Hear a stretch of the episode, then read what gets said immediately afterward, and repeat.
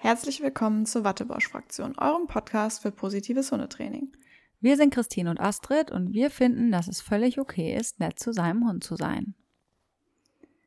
Hallo Astrid, na, ich äh, frag dich jetzt nicht, wie es dir geht. Scheiße. Nein, du das nicht. Okay. Hallo Christine. Schön, dass du da bist. Ja, schön, dass du da bist. Da sind wir wieder zu einer neuen Folge Wattebausch-Fraktion. Und wir haben wieder viele tolle Themen für euch vorbereitet. Mhm. Heute eine kleine Tapas-Variation, könnte man sagen, an verschiedenen Themen. Genau. Etwas gemischt. Und ja, haben wir noch irgendwas äh, zur letzten Folge zu ergänzen? Eigentlich nicht, ne? Das war, glaube ich, ganz okay. Außer, dass wir es gut fanden. Ja, wir fanden es ganz okay. Ja. okay, um, ähm. also unser erstes Thema, da geht es um Begegnungen mit anderen Hunden. Genau. Mit eigentlich sind es weniger die Hunde, es sind mehr die Menschen. Ähm, mal ganz kurz vorweg, wenn man hier im Hintergrund so ein bisschen Getümmel hört, die Emma hat hier so einen Leckkong, den die hier quer durch die Bude verteilt. Also es könnte sein, dass das so ein bisschen störende Geräusche gibt. Es wird jetzt auch immer lauter okay, nur das am Rande. Ähm, ja, genau, die Begegnung, das hatte ich mir ja so ein bisschen gewünscht, weil es mich einfach aufgeregt hat, ehrlich gesagt, in den letzten ähm, Tagen und Wochen. Mhm. Und deswegen würde ich das gerne mal ein wenig thematisieren hier. Und zwar dieses Thema unerwünschte Begegnungen, wenn man mit seinem Hund an der Leine unterwegs ist. Hast du das auch schon mal gehabt? Nee, noch nie, Astrid. ich glaube, wir kennen das alle, oder? Ja, auf jeden Fall. Also jetzt haben wir beide natürlich den Vorteil, dass wir irgendwie äh, nette Hunde haben, in dem Sinn, dass sie nett zu anderen Hunden sind. Ne? Dadurch hat ja. man das Problem nicht so massiv. Ja. Aber das kann ja auch ganz anders aussehen. Ich sehe das immer wieder bei meiner Mutter, da komme ich aber gleich nochmal zu. Aber ich habe es halt selbst am eigenen Leib jetzt auch erlebt, weil Emma ja durch die Kreuzband-OP wirklich 14 Wochen keinen Hundekontakt haben durfte oder nur sehr, sehr kontrollierten Hundekontakt. Und da fängt es ja dann schon an. Und die Leute haben wirklich keine Rücksicht genommen. Also der, das Bein war komplett einbandagiert, es war eine dicke Narbe zu sehen. Und auf die Frage, ob sie bitte ihren Hund festmachen können, ähm, reagieren die Leute einfach überhaupt nicht. Lassen Sie mal, die regeln das unter sich, bis ich dann irgendwann sage, ja, mein Hund ist aber verletzt, nehmen Sie bitte Ihren Hund zurück. Ähm, ist es dann zu spät. Dann hören die meisten Hunde nicht mehr, sind nicht mehr abrufbar und dann ist das Ding nämlich gelaufen. Und in dem Moment steht dein Hund schwer, also schwer operiert auf beiden Hinterbeinen. Ähm, boah, und da habe ich wirklich schon manchmal, mhm. ähm, ja, muss ich wirklich Impulskontrolle üben, sagen wir es mal so. Ja. Ach so, du bist fertig. Ich äh, wusste ja, nicht. Ich dachte, Alles gut. Ähm, nein, genau, ja. Also das sind, ich glaube, das kennen wir auch alle. Also ich habe das auch schon häufig diese Diskussion erlebt oder erlebe das häufig, dass Leute sich darüber beschweren, dass es keine Rücksicht gibt. Lustigerweise gibt es total viele Leute, die sich Rücksicht wünschen, aber irgendwie wird es gefühlt nicht besser. Gut, es gibt natürlich immer ähm, Leute. Also das Schlimme ist ja, man kann ja das Verhalten der anderen nicht beeinflussen. Das ist es ja.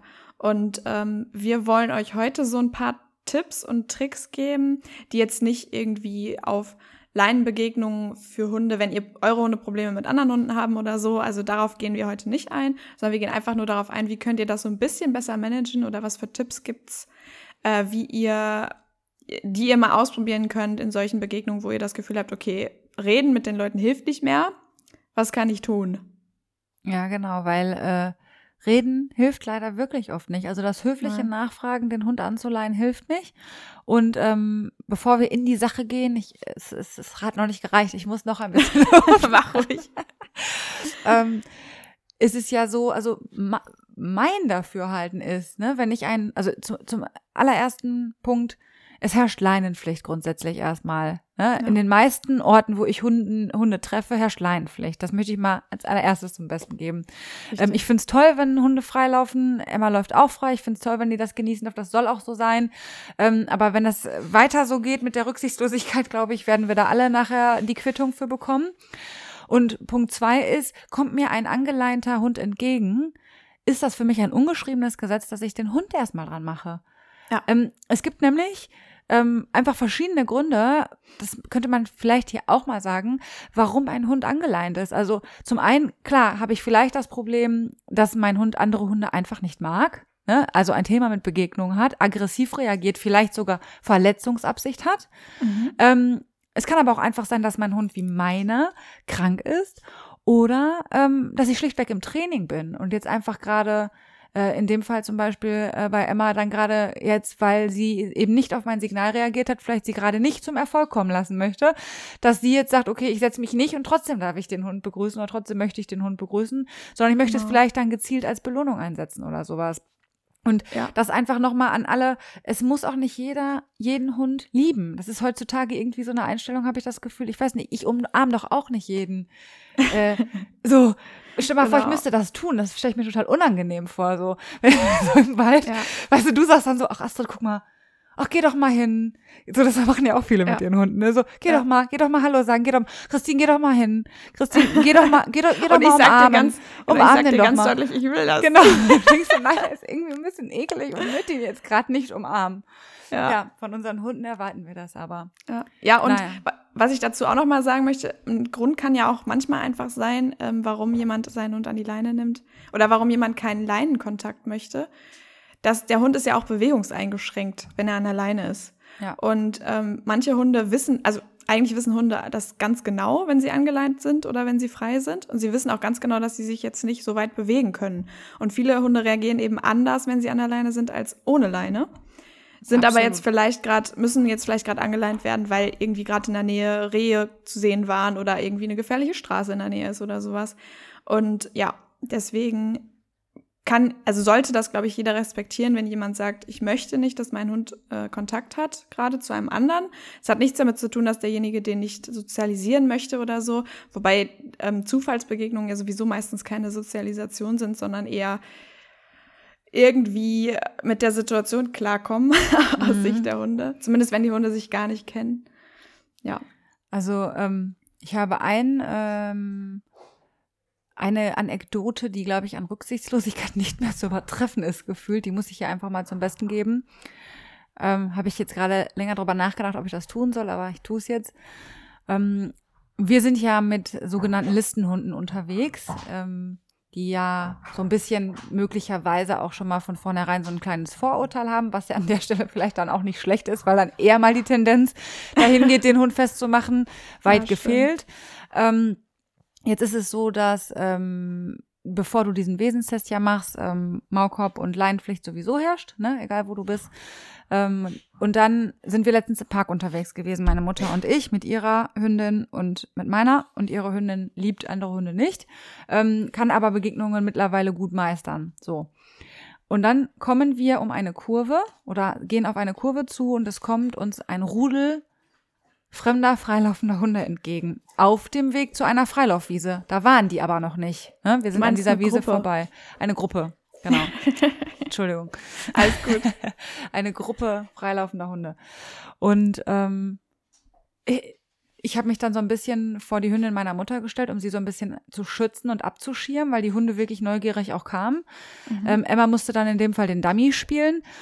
Und dann kamen die Leute irgendwann so um die Ecke getrödelt und dann habe ich gesagt, Entschuldigung, würden Sie bitte Ihre Hunde einmal zurückrufen? Ähm, ja, die tun aber nichts. Ich sag, ja, das mag sein, aber ähm, die Hündin möchte keinen Kontakt, ne? Ähm, ja, dann darf sie hier nicht langlaufen, wenn sie keinen Kontakt äh, möchte, wenn sie nicht lieb ist, wenn sie nicht freundlich ist. Hä?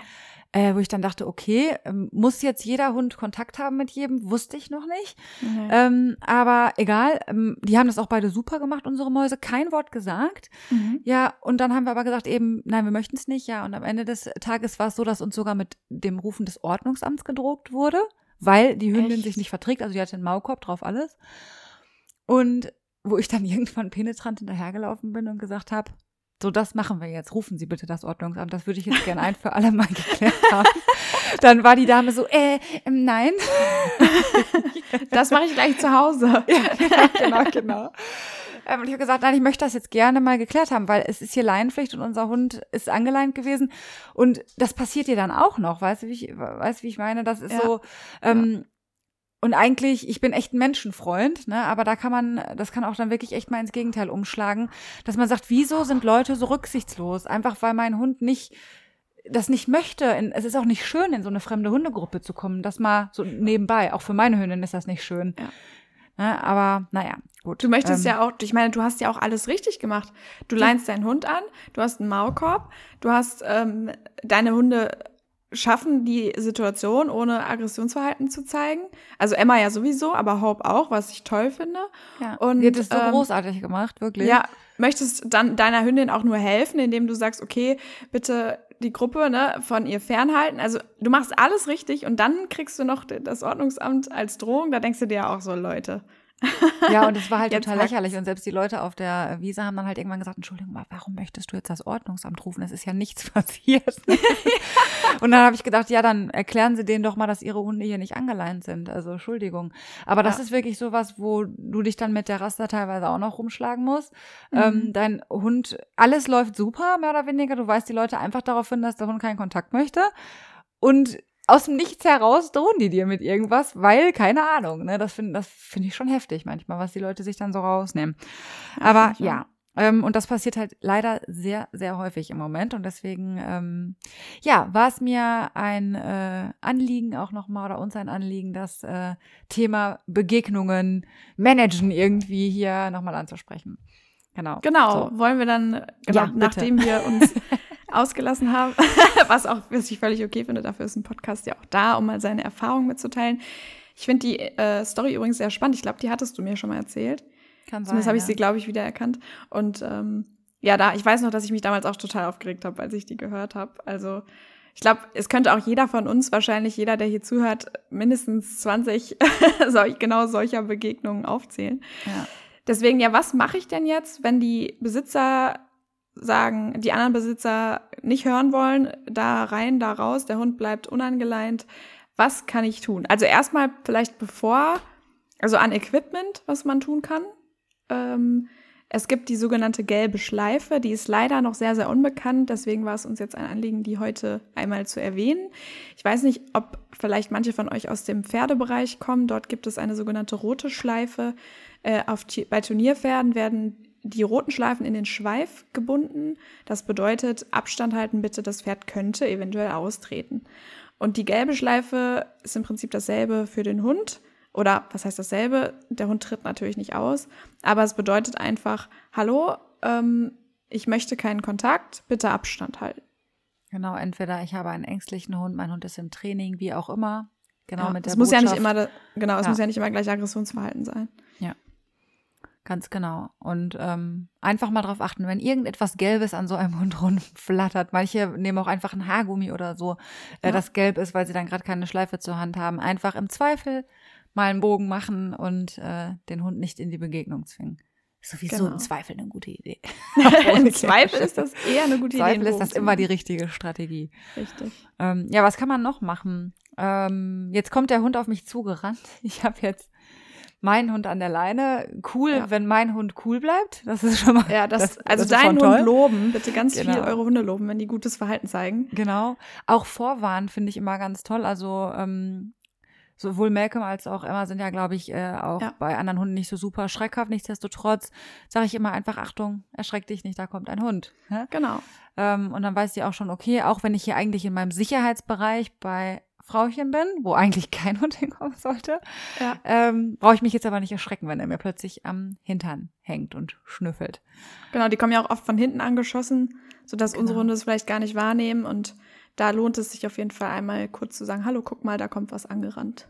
Genau. Bei, ähm, wenn ich das jetzt sage, ein anderes Wort für schauen haben wir, dann schaut Emma sich um und schau, halt, hält halt eben Ausschau nach anderen Hunden. Wenn ich das jetzt sage, dann guckt sie hier quer durch die Wohnung. vermeide ich es jetzt und umschreibe es nur. Genau. Ja. Bei Malcolm heißt es tatsächlich auch, kannst du hingucken und dann sucht er nach Auslösern, die irgendwie auf ihn zukommen oder angerannt kommen. Das ist bei, vor allem nutzen wir das natürlich für Menschen, aber bei Hunden eben einfach nur, damit er Bescheid weiß, dass da was ist. Wir haben da zum Glück gar keine Probleme mit. Ähm, genau, was gibt es noch? Es gibt ja natürlich auch so ein paar Tricks, um die Besitzer psychologisch ein bisschen auszutricksen oder aus ihrer Reserve zu holen. Was kann ich tun, damit die Leute schnell mal ihren Hund anleihen? Früher wurde ja immer gesagt, mein Hund hat Flöhe. Das kennen mhm. aber mittlerweile leider Gottes schon sehr viele, diesen Fingerhusten Trick. ist auch immer ganz gut. Und ähm, es gibt, da kenne ich tatsächlich zwei Möglichkeiten. Ich sage jetzt mal eine davon. den, viele werden immer ganz schnell, wenn du, da du positives Hundetraining machst, gehe ich davon aus, dass du vielleicht meistens zumindest irgendwelche Futterbelohnungen mit dabei hast. Und du kannst dem anderen Hund Futterbelohnung entgegenwerfen oder so tun, wenn du dich damit nicht wohlfühlst, anderen Hunden oder wenn ihr euch damit nicht wohlfühlt, anderen Hunden etwas Futter zu geben, äh, auf die Gefahr hin, dass sie eventuell Allergiker sein könnten, weil die Hunde können ja dafür nichts, könnt ihr auch so tun, als ob ihr Futter werft, dann werden die meisten Besitzer ganz schnell. So. Ja, das stimmt. Wahrscheinlich äh, artet das dann möglicher, möglicherweise artet das dann auch nochmal in einen Konflikt aus, aber zumindest dann zwischen dir und dem anderen Menschen und nicht zwischen den Hunden. Das ist ja dann schon mal ein Gewinn. Ähm, aber ja, genau, habe ich äh, tatsächlich schon oft gemacht. Ähm, allerdings sind dann oft die Hunde so nah, dass das Antäuschen manchmal nicht mehr hilft. Mhm. Ähm, ich habe dann auch schon mal versucht, mit einer Wurst einfach den Hund so ein bisschen wegzuziehen, dass er mit der Nase hinterherkommt genau. oder ja. so. Ja, das kann man auch ähm, machen. Genau, das hat auf jeden Fall auch schon mal die ein oder andere Sache entschärft. An der Stelle muss man halt ein bisschen aufpassen, wenn man natürlich jetzt so einen ressourcenverteidigenden Hund hat, kann das auch nochmal komplett in die andere Richtung gehen. Ähm, aber ehrlicherweise, ähm, wenn das auf Abstand gemacht wird und man den Hund so auf Abstand hält, ist das, glaube ich, eine gute Strategie. Vor ähm, allem auch, wenn ihr vielleicht zu zweit unterwegs seid, also mit Partner oder Freunden oder ja. so, könnt ihr dann diejenigen darauf hinweisen, nimm mal ein paar Leckerlis und geh mal ein bisschen weiter genau. weg und mach auf dich aufmerksam, lock den vielleicht mal ein bisschen weg oder so. Genau, genau. Ja. Genau. Äh, die zweite Variante, die ich jetzt noch kenne, ist äh, für diejenigen, die einen Maulkorb haben und vielleicht äh, auch Hunde haben, die mit dem Maulkorb gut klarkommen. Ich empfehle tatsächlich jedem einmal Maulkorbtraining in seinem Leben gemacht, gehabt zu haben. Ähm, den Maulkorb mitnehmen und hektisch am Maulkorb rumfummeln. Das habe ich tatsächlich gemacht. Okay. Also wir haben den Maulkorb ja meistens dabei ähm, bei uns. Und ähm, ja, gut, die Leute mit Listenhunden, ich weiß nicht, ob ihr den immer dabei haben müsst. Ah, nee, ihr habt den. Also ich muss, ich muss ihn nicht dabei haben. Ich habe ja eine Befreiung. Ja, stimmt. ähm, aber es gibt ja auch tatsächlich, ich weiß nicht, ob es Bundesländer gibt, aber zumindest andere Länder, also Österreich, Schweiz, da musst du, glaube ich, sogar immer einen dabei haben. Ja, auch in und, öffentlichen, ähm, also im Zug und so zum Beispiel. Genau, das, äh, genau. Ja. Und ähm, da hilft das manchmal, wenn man hektisch am Maulkorb rumfummelt oder dem Hund einen Maulkorb aufzieht, auf Strecken, ähm, wo man weiß, da kommen viele andere Hunde. Wenn die Hunde, eure Hunde gut dran gewöhnt sind an den Maulkorb, tragen die den mit Stolz und wenn dann auch noch alle ausweichen, sind eure Hunde meistens sogar sehr begeistert davon, wenn sie den Maulkorb tragen dürfen. Das ist ja das Lustige dass so ein Maulkorb abschreckende Wirkung hat. Also in dem Fall ist das ja ein das Beißen ein, eine das Beißen verhindernde Vorrichtung. Ja, also der Hund kann ja dann tatsächlich nicht mehr beißen, was stimmt. ja ohne Maulkorb nicht der Fall ist. Nichtsdestotrotz hat der Maulkorb dann äh, die abschreckende Wirkung, auf die du jetzt gerade ja auch hinweist. Ja. Und das funktioniert ja auch wirklich. Es gab ja auch eine Zeit vor dem Wesenstest, wo wir auch mit Maulkorb unterwegs waren. Ja, da sind reihenweise die Leute haben äh, dort die Straßenseiten gewechselt und so. Ja. Ähm, ja, das funktioniert. Das kann ich auch aus eigener Erfahrung bestätigen. Ja. Tatsächlich haben wir auch gar nicht den Maulkorb dabei, weil ich jetzt immer Angst habe, dass Malcolm irgendwie Leute beißen könnte oder so. Tatsächlich haben wir den dabei wegen Giftködergefahr. Okay. Weil Malcolm neigt schon mal dazu, wenn er was im Maul hat, es eher runterzuschlucken, als es mir abzugeben. Da müssen wir auf jeden Fall noch ein bisschen weiter dran trainieren. Und es gibt eben so Stellen, bei denen es schon mal Giftköderwarnungen gab und so weiter. Und da mache ich dann den Maulkorb drauf. Ähm, das ist tatsächlich wirklich der einzige Grund, warum ich den Maulkorb dabei habe. Nicht äh, aus anderen Gründen, als Beißgründen oder so, sondern dafür, genau. Ja, aber nützlich ist er dann in Hundebegegnungen anscheinend auch. Ja. Jeder sollte einen Maulkorb mit haben. Ja. Ansonsten ja. kennst du noch weitere Tricks, die man anwenden kann? Gut Bogen laufen, möglichst viel Distanz halten. Ausweichen, klar, das, klar, das sind so genau. Sachen, aber irgendwann äh, geht das natürlich nicht mehr. Wenn es ein bisschen heftiger ist und der Hund wirklich sichtlich aggressiv äh, auf uns zukommt, ich habe das selber noch nicht gemacht, aber das hat eine Dozentin empfohlen, ähm, könnte man auch, wenn man eine Jacke hat, den Hund einfach mal damit bewerfen. Das ist jetzt nicht die nette, feine englische Art, überhaupt nicht. Es hat auch mit positivem Training nichts zu tun. Äh, am Ende des Tages schütze ich aber meinen Hund. Also wenn jetzt wirklich in Verletzungsabsichten ein Hund auf uns zukommt, ist mir die Lernerfahrung des anderen Hundes ehrlich gesagt ein Stück weit egal. Ähm, die liegt dann in der Verantwortung des anderen Halters. Ähm, deswegen einfach vielleicht nochmal so als letzte Ultima Ratio quasi, ähm, was man machen könnte, weil es einfach den Hund für einen Moment desorientiert dann. Also das wäre noch eine Option, auch wenn das vielleicht nicht unser, äh, unsere Wunschoption ist, sag ich mal. Ja. Ne? Es gibt natürlich Und, andere. Ja, sorry. Nee, noch eine Sache vielleicht, oder wenn du jetzt Bezug nimmst darauf noch was, weil ich sonst noch was anderes sagen möchte, gerne. Ich, ich wollte nur sagen, wenn der Hund aggressiv kommt, euren Hund ableihen. Dass er flüchten kann. Genau. Ja, genau. Ist auch noch ein guter Hinweis. Ähm, dann gibt es eine schöne Sache. Wir haben ja gesagt, eigentlich geben wir keine konkreten Tipps, aber ich finde, das passt hier gerade so schön. Es gibt ein Spiel, das heißt Mr. X. Ähm, Im Detail brauchen wir da jetzt nicht drauf eingehen. Da kann man irgendwann vielleicht nochmal drauf eingehen.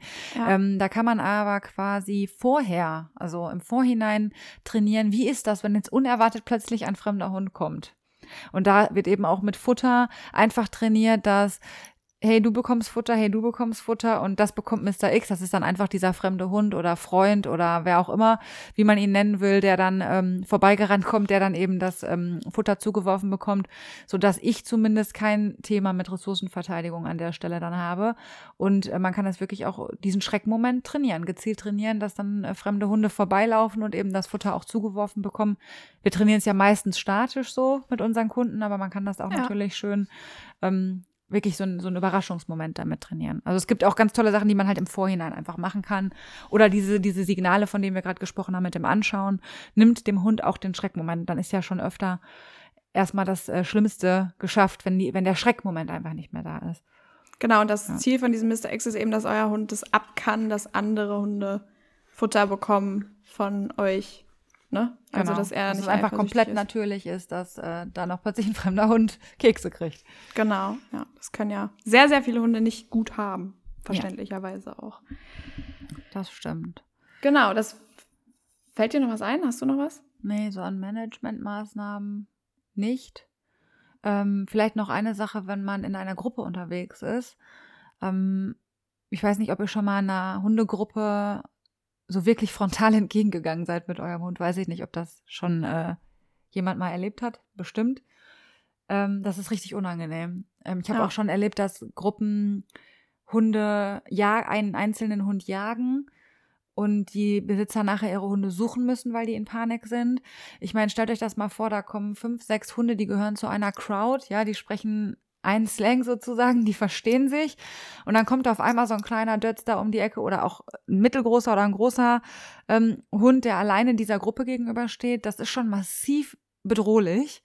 Ja. Ähm, und dann möchte ich einfach nur appellieren an Leute, die in Gruppen spazieren gehen, was ja grundsätzlich überhaupt nicht verwerflich ist, wenn euch Hunde entgegenkommen, bitte nehmt doch eure Hunde an die Seite, macht sie kurz fest, damit die Begegnung einfach, die wird auch so schon stressig genug sein für den einzelnen Hund, auch wenn die Hunde angeleint ja. sind und der Hund da durch muss, ähm, weil es einfach unangenehm ist.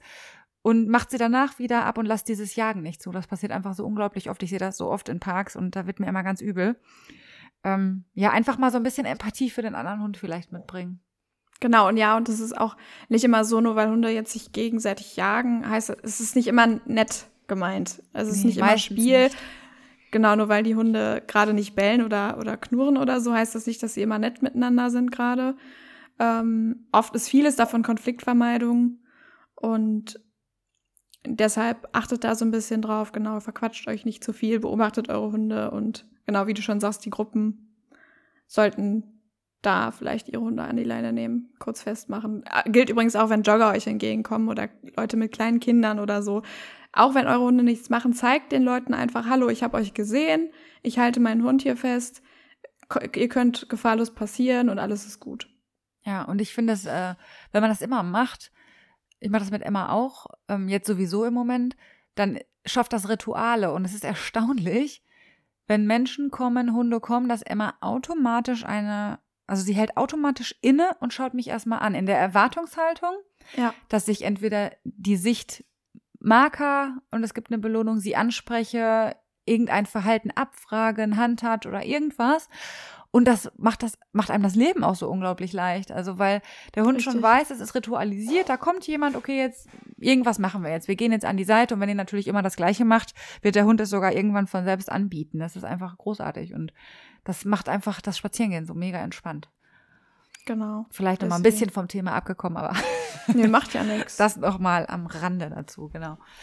Ja, ansonsten, ähm, wir wollen ja nicht zu sehr ins äh, Training einsteigen. Das war jetzt einfach mal uns ein Anliegen, wirklich, ja, mal für Rücksicht zu plädieren an der Stelle. Ne? Richtig. Siehst du, wir haben schon 25 Minuten geredet von wegen zwei, wir schaffen keine zwei okay. Themen. Vielleicht streichen wir das letzte dann noch. Aber das, das nächste Thema wollen wir auf jeden Fall noch ansprechen. Ja. Das da okay. wäre. Genau, das war das ein Thema, was mir tatsächlich jetzt am Herzen lag, was ich jetzt vorgeschlagen hatte, was aber dir, Astrid, ja wahrscheinlich auch schon oft begegnet ist oder noch begegnen wird. Ähm, das Thema Hundeschule oder, oder Einzelstunden, Einzeltraining und Kosten. Es ist ja so, dass ähm, an sich, das ist, wird sicherlich in jeder Hundeschule so sein, dass Einzeltraining mehr kostet als Gruppentraining. Ähm, ich zum Beispiel mache im Moment, da ich einfach keinen Platz habe, nur Einzeltraining. Dementsprechend sind natürlich ja meine Kosten nur auf Einzeltraining ausgelegt. Und ähm, ich habe es jetzt erlebt häufiger, dass man schon so ein bisschen über diese über die Preise so diskutieren muss äh, mit den Kunden. Also mhm. oder also das erstmal kommt so boah 60 Euro die Einzelstunde, puh, alles klar, ne?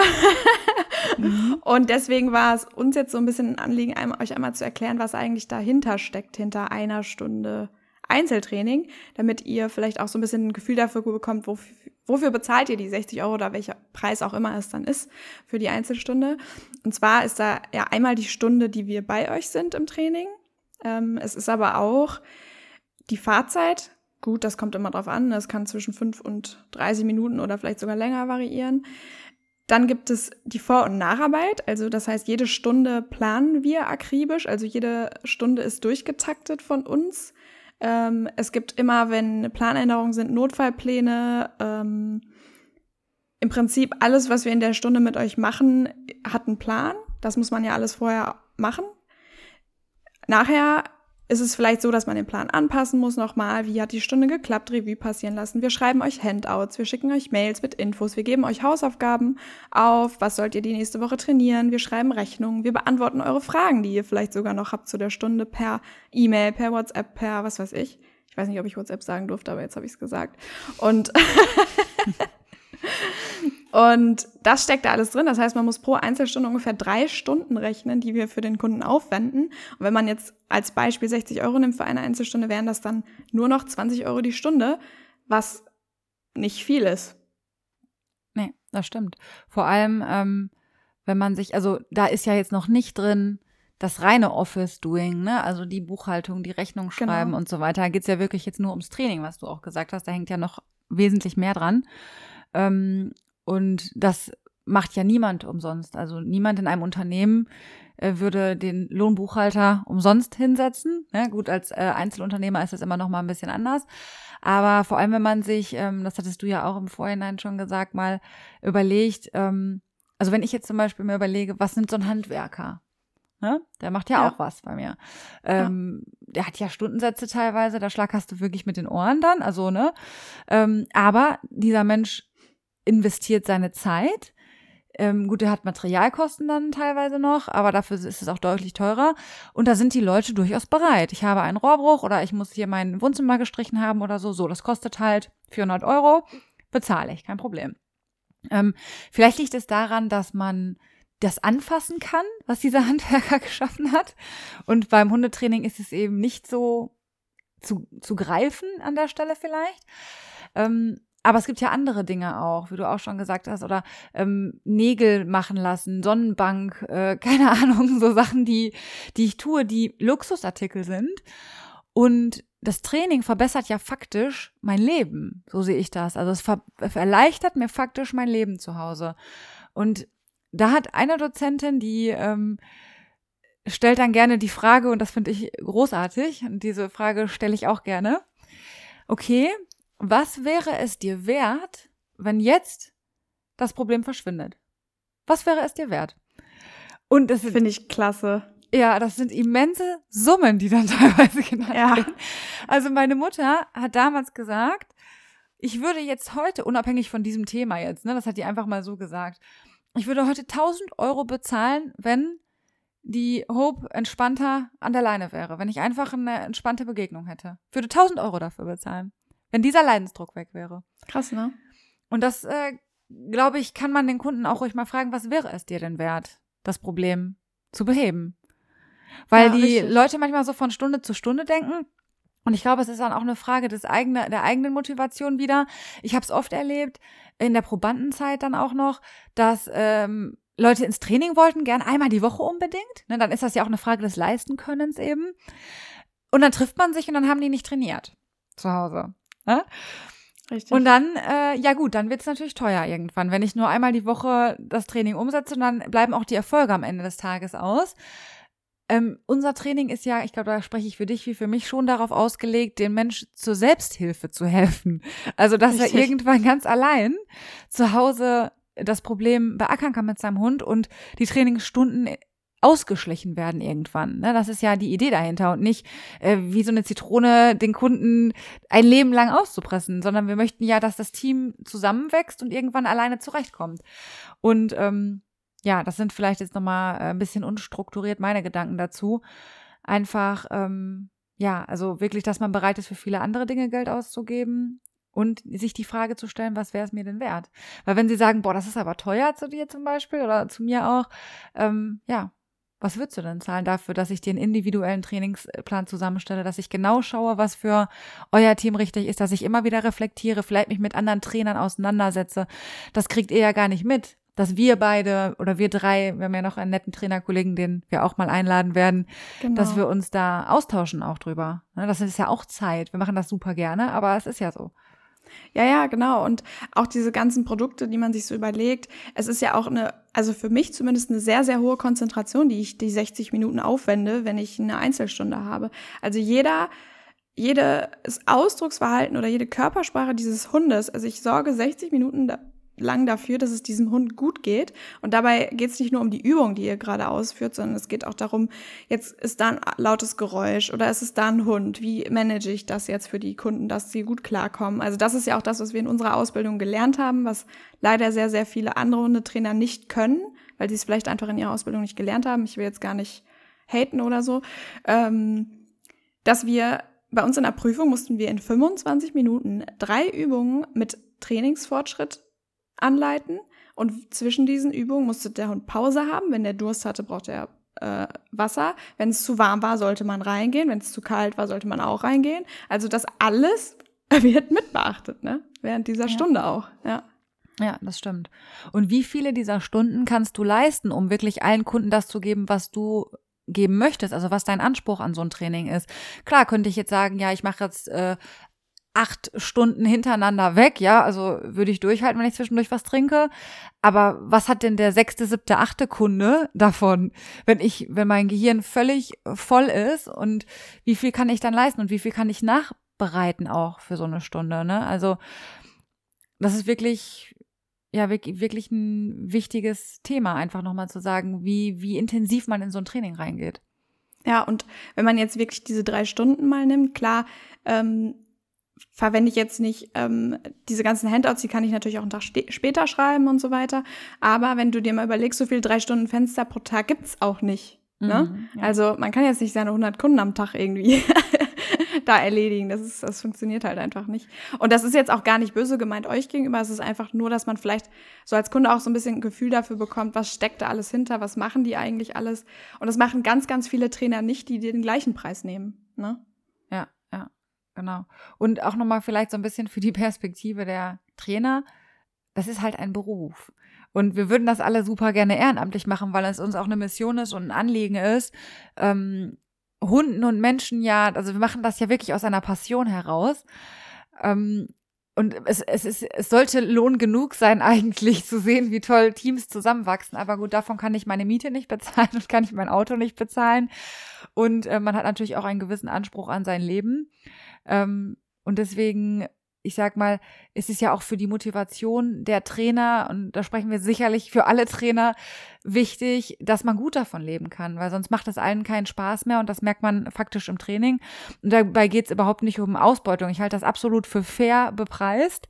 Ähm, es gibt sicherlich auch das andere Extrem, dass, dass äh, Trainer mit, den, mit dem Leidensdruck und den Ängsten äh, von Leuten spielen und weiß ich nicht, wie viele hunderte Euro für eine Einzelstunde nehmen, weil der Leidensdruck so wahnsinnig groß ist.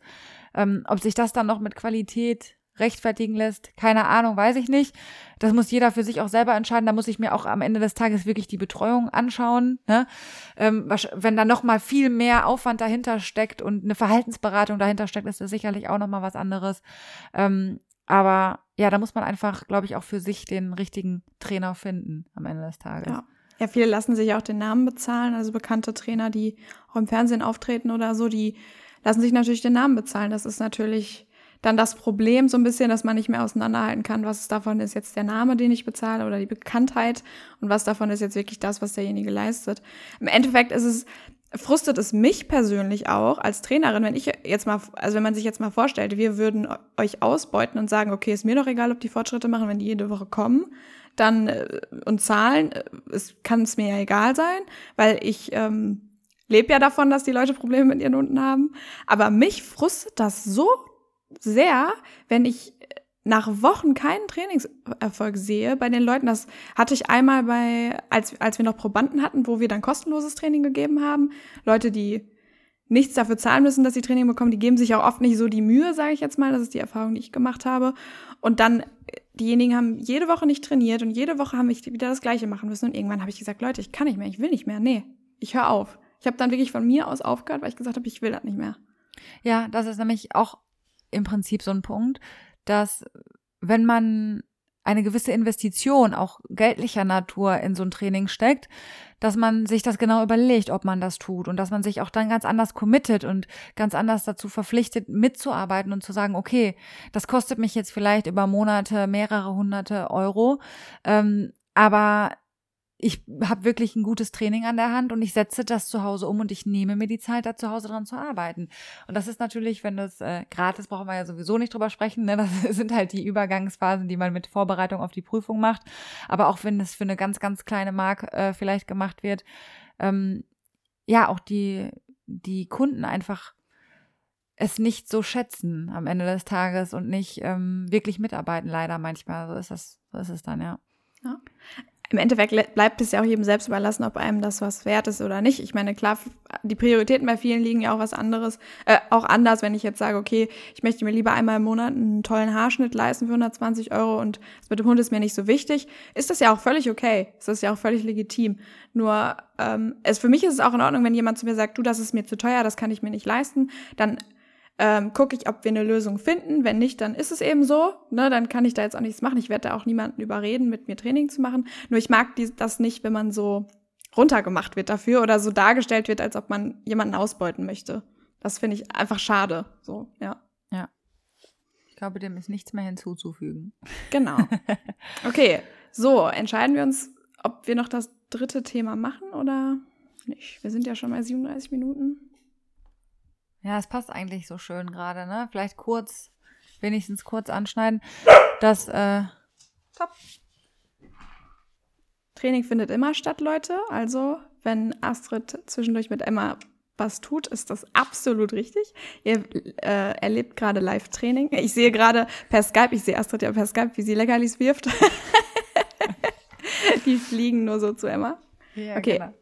Warum habe ich jetzt gemarkert? Der Hund hat gebellt. Ja, weil ich einfach freundlich dieses Bellen unterbrechen wollte.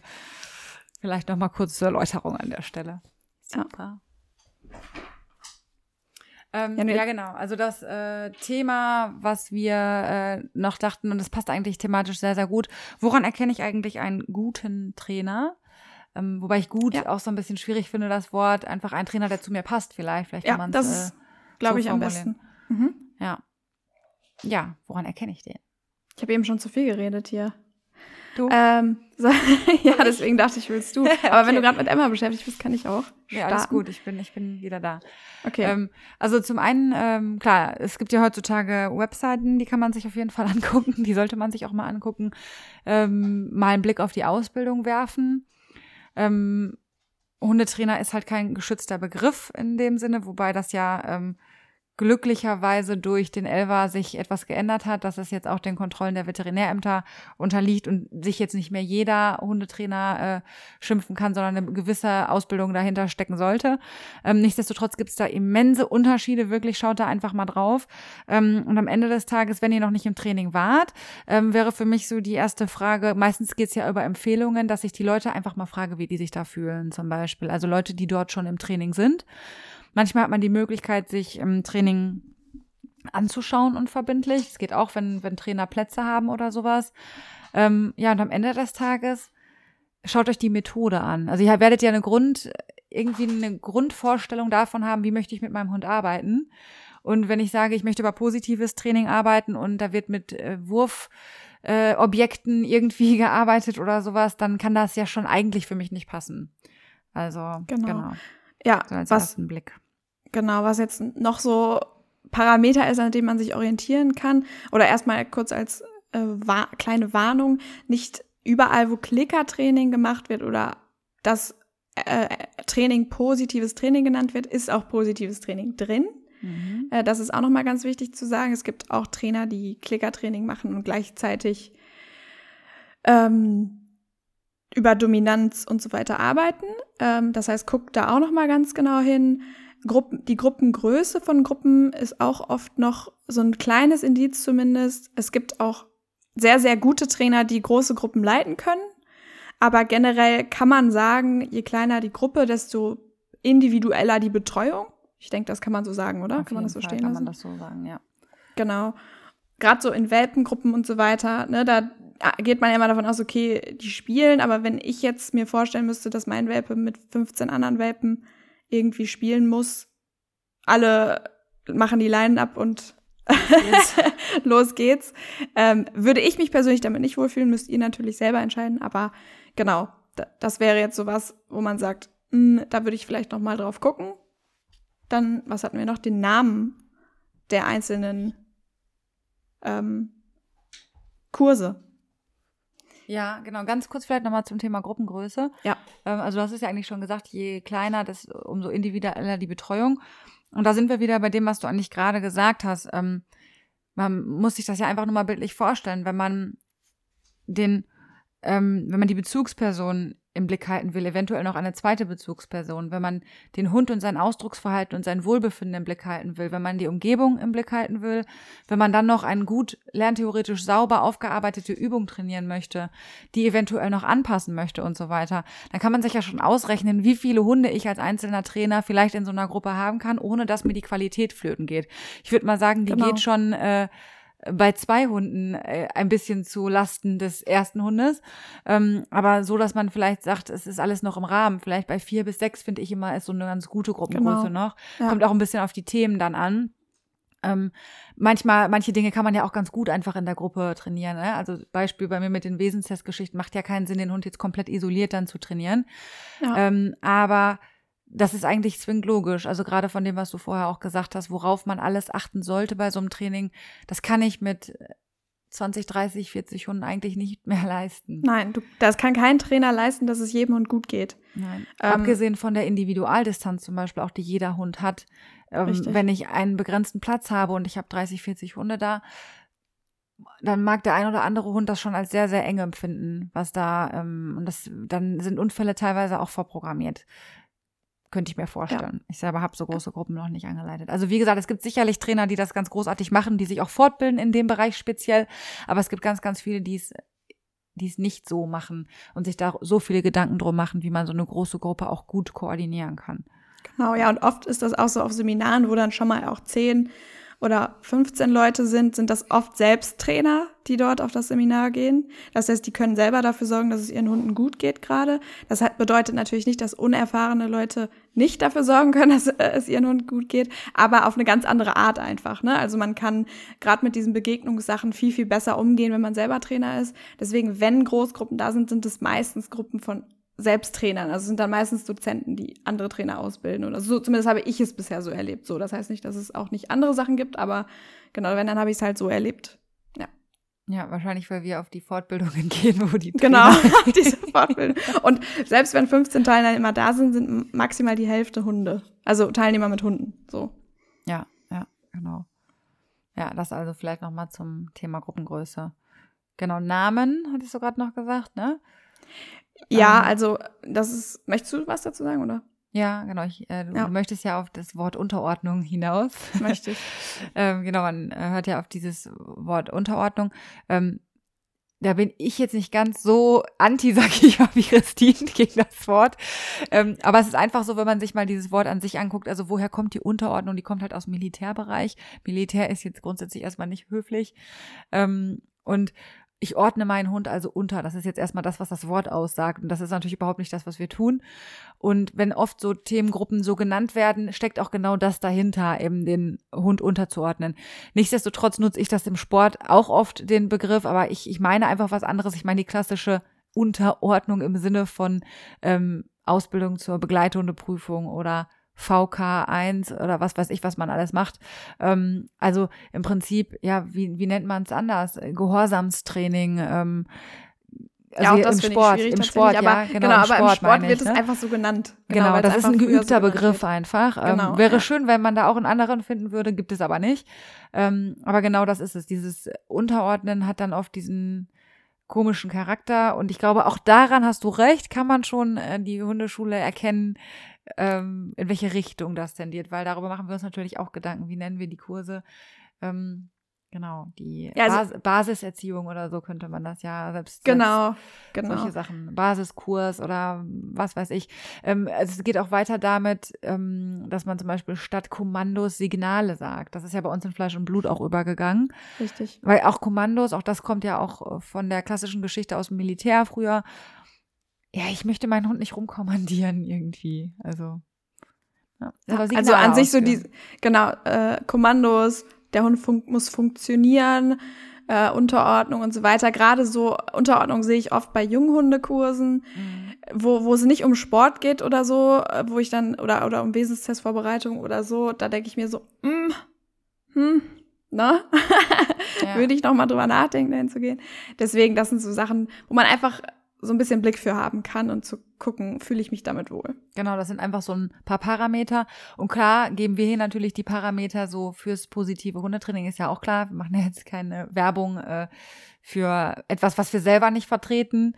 Richtig. Ähm, aber am Ende des Tages, und das haben wir, glaube ich, auch schon oft genug gesagt, ähm, muss euer Bauchgefühl stimmen. Wenn ihr im Training seid und ihr habt euch irgendwo entschieden und ihr merkt, boah, wenn ich das zu Hause umsetze, das fühlt sich für mich einfach nicht gut an, dann macht es nicht. Dann wechselt den Trainer, wenn ihr da irgendwie überhaupt nicht konform mitgeht.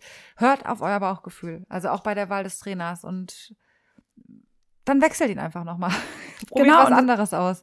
Ja, und es kann auch genauso gut passieren, dass mal wer zu mir ins Training kommt und es auch findet, dass das menschlich nicht passt. Das ist mir zum Glück bisher noch nicht passiert. Ich meine, ich bin auch noch nicht so lange dabei, aber es wird sicherlich mal Situationen geben, wo das so ist.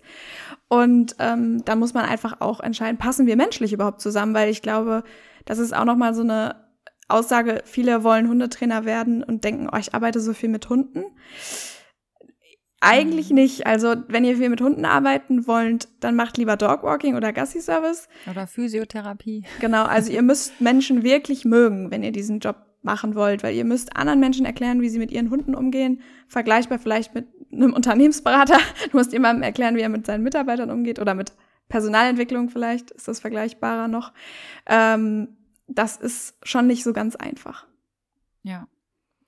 Und ähm, mir ist gerade noch mal was eingefallen. Moment, aber kurz meine Gehirnzellen noch mal motivieren. Ach ja, ähm, ich finde was, wo man auch noch mal dran. Äh, wir waren jetzt zwar schon bei der Zusammenfassung, ich gehe trotzdem noch mal zurück ins Detail. Ähm, woran man auch noch mal einen guten oder für mich persönlich Trainer erkennt, die mir dann auch helfen am Ende des Tages, ähm, wenn Kennst du die Trainer, die dir sofort den Hund abnehmen so? Also und sagen, Jau. zeig mal, ich mach das. Ja, ähm, genau, liebe ich. Das, das genau, also zum einen fühlt man sich dabei oft vorgeführt so, ne? Also klar, der Hund ist auch erstmal beeindruckt, wow, wer ist das jetzt, ne? Da laufe ich einfach mal mit, ne? Oh mein Gott. Ähm, und natürlich kann der Trainer das im Zweifel besser als ihr. Ich meine, der macht das halt auch schon ein paar Jahre, ne? Ähm, aber was habt ihr davon, wenn der das ständig tut? Ähm, ich bin da kein Freund von. Also nicht, dass ich nie was vormache, das meine ich nicht. Manchmal hat man koordinativ einfach so Schwierigkeiten, dass man das äh, nicht so gut erkennt. Dann liegt das aber daran, dass ich das nicht gut angeleitet habe. Ja, dass ich mir dann behelfen muss in dem Sinn, dass ich sage, okay, ich erkläre es gerade einfach so schlecht, dass ich es dir jetzt vormachen muss. Es liegt dann ja. nicht am, am Hundehalter, äh, meiner Meinung nach. Ähm, oder einfach mal, weil man die, weil man es einfach mal visuell vor Augen geführt bekommen muss. Aber ich finde, oft ist, hat es wirklich so ein bisschen was mit Vorführen zu tun. Ich zeige dir jetzt mal, wie das mit deinem Hund eigentlich funktioniert. Und das ist sowas, wo ich mich im Training halt auch nicht wohlfühlen würde. Ähm, einfach für mich nochmal so ein Parameter, wenn ein Trainer das ständig tut. Ja, wäre vielleicht ja. auch nochmal so ein Indiz. Genau, und wenn, also ich mache das tatsächlich auch ein bisschen häufiger noch mit dem Vormachen, bevor jetzt viele Kunden bei mir sagen, boah, du machst hier schon ab und zu mal was vor. ja, mache ich. Aber ich vielleicht erinnert ihr euch, ich frage euch auch immer, ob das okay für euch ist. Also ich würde niemals etwas vormachen, was für denjenigen nicht okay ist. Ich frage immer vorher, ist das in Ordnung für dich, wenn ich das dir einmal vormache? Und es ist völlig legitim, da Nein zu sagen. Also bitte sagt es, Leute, wenn ihr das nicht möchtet. Völlig in Ordnung. Das ist einfach nur, weil es manchmal für mich in dem Moment einfacher ist, äh, vom Erklären her. Aber ich erkläre es euch auch gerne trocken, gar kein Problem. Ähm, ich mache es auch nicht bei allen Übungen, ich mache es nur bei bestimmten Übungen. Und ähm, irgendwas wollte ich noch sagen, das habe ich jetzt auch vergessen. Manu, egal. Ja. Also wie gesagt, ich mache es manchmal auch. Ähm, aber es ist auch noch ein Unterschied, ob man ähm, den Hund belohnt und feiert, wenn man eine fremde Person ist oder ob ich den Hund halt korrigiere und er eine ja. negative Lernerfahrung mit jemand Fremdes macht, da muss man halt auch einfach nochmal vorsichtig sein. Genau, genau. gerade bei so Hunden mit Begegnungs-, Aggressionsproblemen, Angstproblemen und so weiter, da bin ich, da sollte also bin ich diejenige, die das auf gar keinen Fall vormachen kann, weil der Hund kennt mich nicht, gerade am Anfang. Der Hund kennt mich nicht, ich weiß nicht, wie der auf mich reagiert. Und ja, da wird, also meinen Hund würde ich niemals aus der Hand geben. Nee, ich auch nicht. Obwohl das ist auch keine völlig Stimmt, aber Nein, ja, ja, ausgewählte ne, Person. Okay. Also dir würde ich sie auch mal in die Hand geben. Ach Mensch, danke. ja, klar. ähm, eine Sache fällt mir gerade noch ein. Ähm, und dann bin ich auf jeden Fall auch erstmal durch. Ja. Ähm, und zwar, ich finde, einen guten Trainer erkennt man auch daran, dass der immer wieder äh, mit einem abgleicht, ob man noch beieinander ist. Also weißt du, wie ich meine mit den Zielen, ob man nicht aneinander vorbei arbeitet. Immer wieder mal schaut, hey, sind wir noch pari? Ist das immer noch Priorität für euch, was wir hier tun? Ne? Hat sich irgendwas verschoben? Ähm, weil es, es passiert auch so oft, dass man einfach aneinander vorbei trainiert, ständig. Irgendwie, das ist dieses 0815 Schema F. Ich mache immer das Gleiche und ich gucke mir gar nicht das Team an und die denken eigentlich so, ja, hä, was hat das jetzt mit unserem Problem zu tun oder so, ne? Und da finde ich auch wichtig, dass auch der Kunde auch in der Pflicht, auch man selber steht ja manchmal auch auf dem Schlauch. Und da möchte ich auch alle zu einladen, auch immer wieder zu sagen, hey, Moment mal, ähm, mir ist es aber wichtiger, dass wir das und das machen. Und wenn man natürlich manchmal einen Umweg gehen muss, ähm, weil man zum Beispiel erst einen Trennungsstress bearbeiten muss, bevor man draußen überhaupt Entspannung reinkriegen kann, weil der Hund acht Stunden alleine ist, ja, Klar, dann kann man das dem Kunden erklären, dann wird er sicherlich auch verstehen, aber das ist auf jeden Fall auch wichtig, dass man an gemeinsamen Zielen arbeitet und nicht an einem Ziel, was einem vordiktiert wird vom Trainer. Ja, genau, weil es ist ja auch wichtig, dass eure Prioritäten da bearbeitet werden, denn ihr müsst mit dem Hund leben und nicht wir. Genau. Ja. Ja, das ist doch ein schönes Schlusswort, oder? Ja, jetzt haben wir noch gar keine Aufgabe. Stimmt. Ja, vielleicht ist die Aufgabe ja, reflektiert mal das nächste Mal, wenn ihr Nee, das klingt auch. Also nicht, dass das jetzt so klingt, dass ihr eure Trainer nochmal alle reflektieren müsst oder so. Ne? Wie furchtbar. Nein, also für diejenigen, die noch keinen Trainer haben und vielleicht noch einen suchen wollen, guckt mal ähm, genau auf diese Sachen. Wie fühlt ihr euch damit? Ja, das ist ja eigentlich auch wieder der Appell ans Bauchgefühl, ne? Wie wir ja, es auch genau. schon nach der Also der ist, der ist immer gegeben, im Zweifel auch, wenn wir es nicht dazu sagen, Appell ans Bauchgefühl. Und vielleicht nochmal auch als Aufgabe, ähm, ja, mit den Hundebegegnungen das vielleicht. Das war ja auch so ein bisschen praxisbezogen. Ja. Das ist ja einfach nochmal, ähm, probiert doch mal zum Beispiel zu rufen, Achtung, die jetzt Zwingerhusten. Oder den Trick mit dem Leckerchen werfen, ja, so tun als ob und guck mal, das kann schon Wunder wirken und es äh, ist dann doch erleichternd, wenn man merkt, oh, Gott sei Dank, der Hund wird zurückgerufen, weil Herrchen und Frauchen in Panik geraten. Genau, das ist sicherlich mal immer ein Versuch wert, solche Sachen. Auf jeden Fall. Okay. Ja, es war wieder schön. Ja, wie immer. Danke klar. fürs Zuhören und ja, ja. genau. Wir, wir hören uns in Folge 4 hoffentlich. Alles klar, dann bis dann. Tschüss.